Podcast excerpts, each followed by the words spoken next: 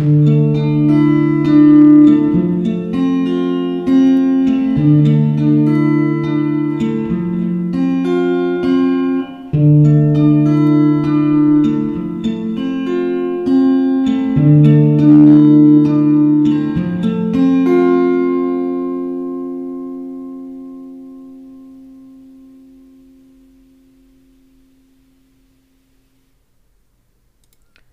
Hola chicos, el día de hoy les voy a hablar sobre un tema que me pareció muy interesante, que son los adultos autistas. Y estos en este artículo nos comparten lo que podría haberlos ayudado durante sus crisis cuando eran niños. Eh, la autora nos dice, la autora se llama Ellen Stambo y ella nos cuenta que tiene dos niños con discapacidades y varios de sus amigos o tienen discapacidades o también tienen hijos con discapacidades. Entonces nos dice, si bien no puedo reemplazar las conexiones que tengo con otros padres, me he encontrado confiando cada vez más en los consejos de mis amigos discapacitados. Por ejemplo, nos dice, mi hija del medio tiene parálisis cerebral y son mis amigos con parálisis cerebral a quienes acudo en busca de consejos. Cuando se trata de ayudar a mi hija y hablar sobre temas relacionados con la discapacidad, también tengo un buen amigo con espectro de autismo y ha sido mi recurso de referencia para cualquier tema relacionado con el autismo. Creo que sus experiencias y su discapacidad los convierten en expertos. Tengo mucho que aprender de ellos y cuando escucho sus consejos me convierto en mejor madre para mis hijos. Recientemente escuché una conversación sobre niños autistas y sus crisis. Los padres estaban discutiendo la mejor manera de ayudar a sus hijos. Entonces mi pregunta fue, ¿alguno de ustedes le ha preguntado a un autista qué los ayudó de niños y qué los ayuda ahora? Esto me recordó una vez más, deberíamos estar escuchando las voces de los adultos autistas que han pasado por eso y que tienen sólidos consejos que ofrecer dadas sus experiencias personales. Así que nos acercamos a nuestra comunidad autista y también contacté a mi amiga Carlyle, nos dice la autora, quien dirige un grupo de apoyo para autistas y podría ayudarme a establecer más conexiones con otros adultos autistas. Hicimos la pregunta, adultos autistas, ¿qué consejo les darían a los padres cuando hablamos de crisis? ¿No? de estos momentos en que el autista tiene problemas y no sabe cómo solucionarlos y hace una especie de rabieta, eh, está mal dicha la palabra, ellos le llaman crisis. ¿ok? ¿Qué fue útil para ustedes? ¿Qué necesitaban?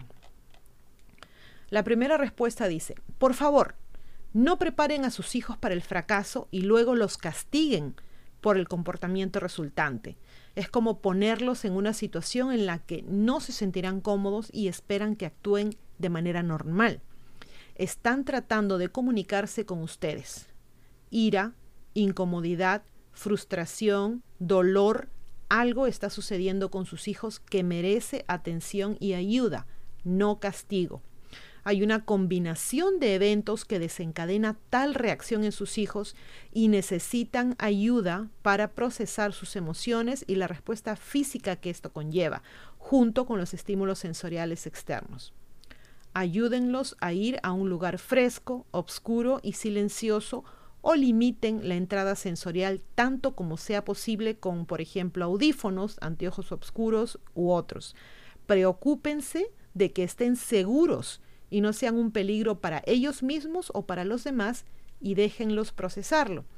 Cuando estén listos, hablen con ellos sobre lo que sucedió de una manera tranquila y racional y trabajen juntos para tratar de encontrar soluciones creativas para prevenir o reducir el impacto la próxima vez que eso ocurra y déjenlos estimularse. Es un útil mecanismo de supervivencia para nosotros, dijo Vanessa. Número dos, traten de ver qué sucedió antes de la crisis.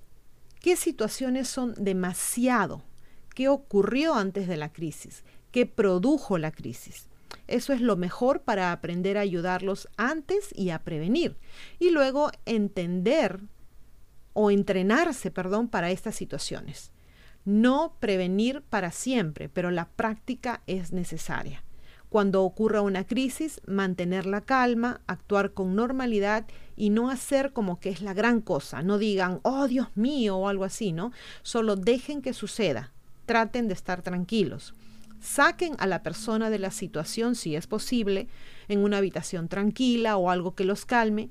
A algunos les gusta una manta o algo eh, con que cubrirse la cabeza o el cuerpo. Si se encuentran en una situación en la que no hay un lugar tranquilo, párense frente a ellos. Hagan como, como si uno fuera una pared con su cuerpo y dejen que la crisis ocurra. Mantengan la calma y actúen con normalidad para que la persona en crisis sepa que ustedes son dignos de confianza, para que el cerebro de la persona autista pueda calmarse. Esto lo dijo Martínez. Martina, perdón. Y a propósito de esto, recuerdo que hace un tiempo supe de unas colchas a las que llaman weighted blankets, algo así como colchas pesadas. Eh, creo que les, ponen como unos granos, unas bolitas, algo, en, hacen como unos cuadrados y los van cosiendo entre sí y de esta manera tienen una colcha grande. Eso eh, tengo entendido que ayuda, eh, es un efecto calmante para las personas que sufren de problemas de desórdenes, ansiedad y autismo. Luego Ashley dice, dejan una situación antes de que llegue la crisis. Una cosa que hago cuando siento que estoy a punto de irritarme es dejar el área por una zona más tranquila. Zachary dice, para mí al menos hay una diferencia entre un episodio de sobreestimulación y una crisis. El primero es más impredecible y se basa en qué tan bien puedo concentrarme en una cosa y el otro es cuando estoy enojado y más predecible en cuanto a cuándo sucederá. Ambos se ven básicamente iguales por fuera, pero son muy diferentes. Luego Ruby nos cuenta, no les digan que tienen que ser más tolerantes o que están arruinando las cosas, ya que es completamente incontrolable y muy parecido a que yo te diga que dejas de escuchar o que dejas de sentir dolor extremo cuando tu mano se presiona contra, qué sé yo, un radiador ardiendo. No es algo sobre lo que puedan hacer algo y lo más probable es que ya se sientan mal o avergonzados por ello. Si necesitan alejarse de un disparador, de algo que los enciende o tener algo de espacio, déjenlos, ya que puede ser la única forma de hacer que las cosas sean tolerables. Suprimirlo terminará con una explosión aún más grande más adelante y créanme, no es bueno. Escúchenlos y déjenlos evitar los desencadenantes. Piensen en las personas como si fueran plantas. Si una planta no crece tanto como nos gustaría, no le gritamos que cambie. Cambiamos su entorno y atendemos sus necesidades fisiológicas para que tengan la oportunidad de crecer. Las personas autistas no son diferentes. Luego Casey nos dice, guarden papelitos adhesivos, esto que le llaman sticky notes, en sus carteras, en sus bolsillos, para cubrir los sensores que hacen que baje el agua del inodoro, por ejemplo, ¿no? Esto puede evitar que ocurran crisis porque evitar que el inodoro se descargue mientras están usándolo es un superpoder, ¿no? Esto creo que más que nada se da en los negocios. Zachary dice, muchas de mis crisis se deben a que veo mi autismo de forma negativa. Pregúnteles si quieren hacer estudios de trastorno de espectro de autismo. Cuando comencé a hacerlo, me sentí bien con mi autismo en lugar de mal. Parece que de esta manera pues lo van entendiendo, ¿no? Hablar y disciplinar durante una crisis no es útil. Mi madre, nos dice Aimé, no sabía que era autista y me pegaba y trataba de disciplinarme para detener dicha crisis. Solo lograba que todo se intensificara y durara horas. Una crisis nerviosa no es una rabieta. No es algo que podamos controlar. Lo que es útil es simplemente sentarse en silencio y esperar a que lo atravesemos, sin hablar. Asegúrense de que estemos a salvo, pero permítannos superarlo. No pueden obligarnos a salir de una crisis, solo hace que duela más. Creo que algo que los neurotípicos no entienden es que las crisis duelen, tanto física como emocionalmente. Cuando termine y hayamos tenido tiempo de procesarlo, entonces es el momento de tratar de hablar sobre lo que sucedió y cómo podemos trabajar para evitar el siguiente y darle a nuestros cuerpos lo que necesitamos antes de que se intensifique. Un lugar tranquilo y una manta con peso, como ya lo mencionamos antes, son mis favoritos como adulto, nos dice Amy, debido a que ahora sé qué necesito para evitar un colapso total real, ya no suceden más. En su lugar tengo más tiempos de silencio y agotamiento. Esta es solo mi experiencia personal. Todos somos diferentes, pero es lo que hubiera necesitado cuando era niña y todavía necesito como adulta. Ian nos cuenta, denle un respiro y déjenlos que lo procese. Encuentren un lugar que no sea estimulante, ya que la sobreestimulación puede causarlo. Espacio y tiempo para procesarlo con una caminata es útil, así como mantenerlo en perspectiva. No he tenido ninguno este año, nos cuenta, pero tuve algunos un año hasta poco antes de cumplir los 34 y se me considera en la etapa 1, por lo que sucede independientemente de la edad es solo cómo lidiar con eso. Tuve crisis diarias y a veces cada hora cuando era preadolescente, pero no recuerdo mucho de esas ocasiones, aparte de que era agresivo en cómo lo manejaba y ahora puedo hacer lo que funcione mejor más rápidamente. Como que ya lo entendió y es más fácil para manejarlo, ¿no?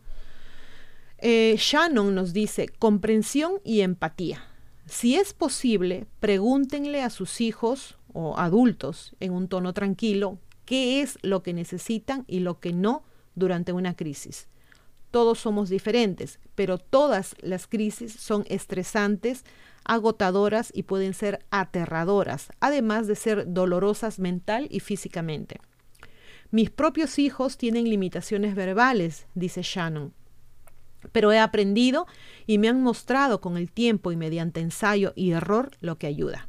A mi hijo le gusta espacio y tiempo alejado de los demás y necesita desahogarse físicamente durante una crisis. A mi hija le gusta estar sola en un espacio oscuro, pero a menudo usa videos en su iPad para reenfocarse. Durante una crisis grave o prolongada, a menudo necesita abrazos firmes, estímulos de presión y palabras suaves que le recuerden que está salvo, que está bien llorar o gritar y que estamos allí cuando esté lista para nosotros. Más que nada, para mis hijos y para mí, no debemos ser castigados, minimizados o tratados de manera condescendiente o ser subestimados como resultado de una crisis. Sufrimos una crisis cuando no estamos controlados o sobreestimulados, así que después de recibir amabilidad y amor, lo que realmente ayuda en mi hogar es evaluar lo que sucede con cada uno de nosotros y ajustar o aligerar la carga, agregando tiempo extra para los estímulos y el cuidado personal como un medio para aumentar el ánimo. Carlyle dice, siempre me ha resultado útil planificar con anticipación las cosas que puedo controlar y hacer esfuerzos para mantener mi ansiedad al mínimo, tengo la costumbre de luchar contra mi ansiedad social, pero trato de elegir qué batallas valen la pena pelear. También trabajo estrategias con anticipación, como saber cómo y dónde puedo escapar a un lugar tranquilo y saber a quién puedo apoyarme o en quién puedo apoyarme. Estas cosas son importantes. Cuando era niña hubiera sido de gran ayuda que las reuniones familiares, por ejemplo, tuvieran una habitación tranquila, designada en la que pudiera esconderme. A lo mejor en esos momentos no sabían que ella tenía ese problema o simplemente, lamentablemente, no sabían cómo manejarlo. ¿Alguno de ustedes entonces, chicos, es un adulto autista o conocen a alguien? Yo no sé mucho al respecto, no conozco, al menos conscientemente, a ningún niño o adulto autista. Ah, por lo poco que he leído, sé que hay eh, diferentes espectros, ¿no? Es algo así como diferentes niveles, si no estoy mal.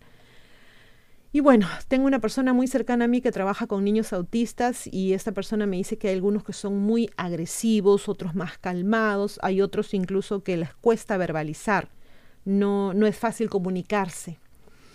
No sé si ustedes han vivido alguna de esas experiencias, me los cuentan.